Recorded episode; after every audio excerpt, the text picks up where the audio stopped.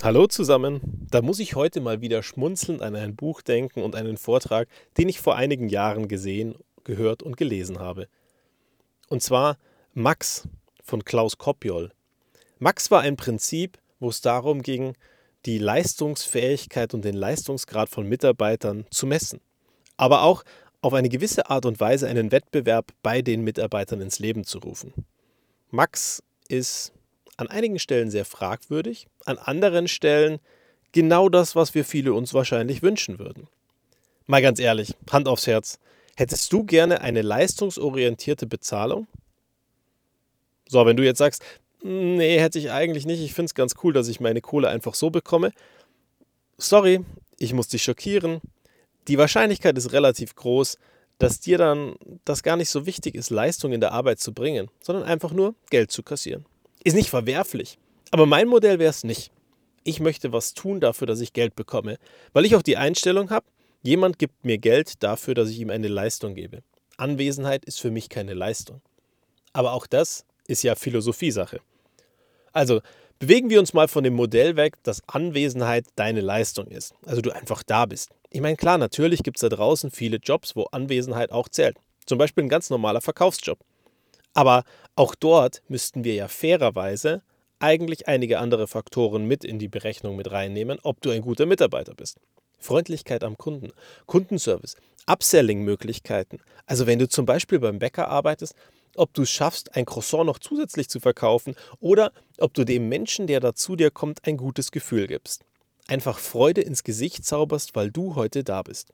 Wäre mein Anspruch zum Beispiel. Wenn ich verkaufen würde, dann wäre mein Anspruch, ich möchte beraten, ich möchte Dinge geben, ich möchte sinnvoll was geben nach draußen, dass am Ende der Kunde mit einem Mehrwert weggeht, aber gerne auch mit dem ein oder anderen Produkt mehr, dass er mal was Neues ausprobiert, aber dass er mit einem guten Gefühl weggeht, weil er bei mir zum Einkaufen war. Oder denk an ein schönes Café. Du gehst in dieses Café, warum gehst du dort rein? Vielleicht, weil der Mensch, der dort bedient, so unglaublich nett und smart ist. So, und jetzt zurück in unsere anderen Modelle, wo du einen normalen Job hast, der eben nicht mit dem Verkauf zu tun hat, sondern irgendwas mit Leistung zu tun hat. Und jetzt messen wir im Vergleich die einzelnen Personen, die dort arbeiten. Und jetzt wird spannend. Wenn wir dann in das, Richtung, in das Modell in Richtung Max gehen, dann würde es heißen, also, ähm, wir messen einmal, ob du rauchst oder nicht, ob du Sport betreibst oder nicht, ob du anwesend bist oder nicht, wie viele Krankheitstage du hast, wie du im Wettbewerb mit anderen dastehst und ob vielleicht ein anderer Mitarbeiter dich gelobt hat. Ob du Innovation in der Firma betrieben hast, ob du Prozesse verändert hast, ob du dafür gesorgt hast, dass ein Kunde zufrieden war, ob du lobend von einem Kunden und in dem Fall ein Hotelgast erwähnt wurdest, dass du einen herausragenden Job gemacht hast. All diese Faktoren spielen eine Rolle. Klaus Kopjol hatte aber auch das Prinzip, dass jeder sich das Gehalt geben kann, was er möchte aber ihm erklären muss, wie er es schafft, als Unternehmer dieses Geld auch wieder reinzubekommen, wenn der Mitarbeiter das haben möchte. So kann zum Beispiel bei ihm auch jeder Porsche fahren.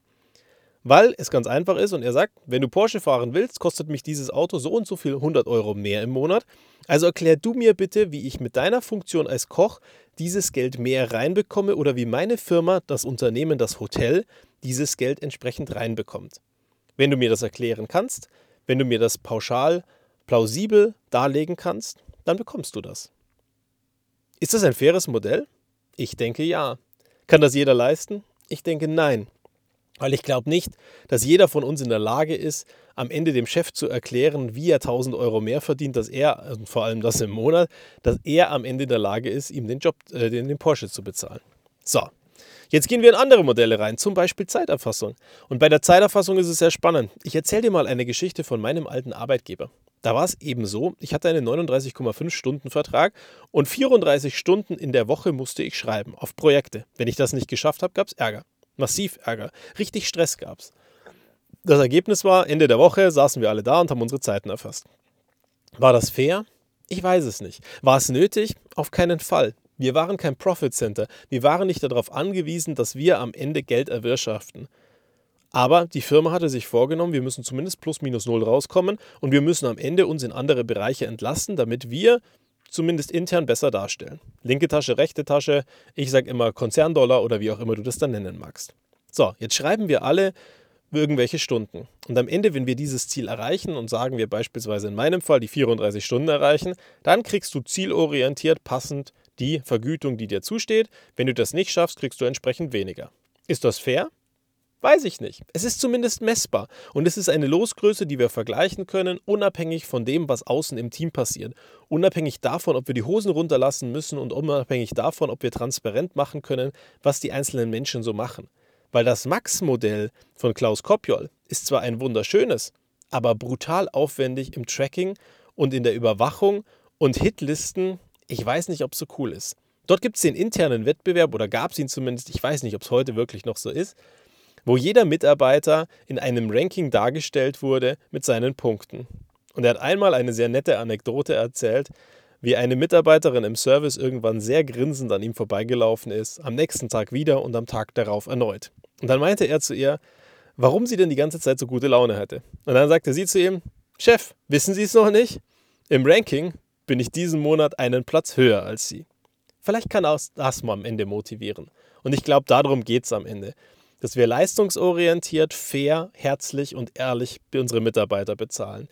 Und dass wir Modelle finden, wo wir am Ende ihnen auch ein bisschen Zubrot geben können dafür, dass sie herausragende Leistungen gegeben haben. Wie das aussieht, Tja, die Antwort, glaube ich, muss jeder für sich selber finden.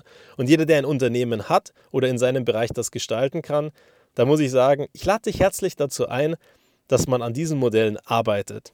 Und jeder andere, gräm dich nicht, dass es so ist. Du hast dich irgendwann mal entschieden, dass du dieses Geld verdienst. Und für dieses Geld darfst du auch weiterhin gute Leistung bringen. Und wenn es dir nicht passt, dann kannst du Gespräche suchen. Dazu gibt es ganz viele Beispiele in den vorherigen Staffeln.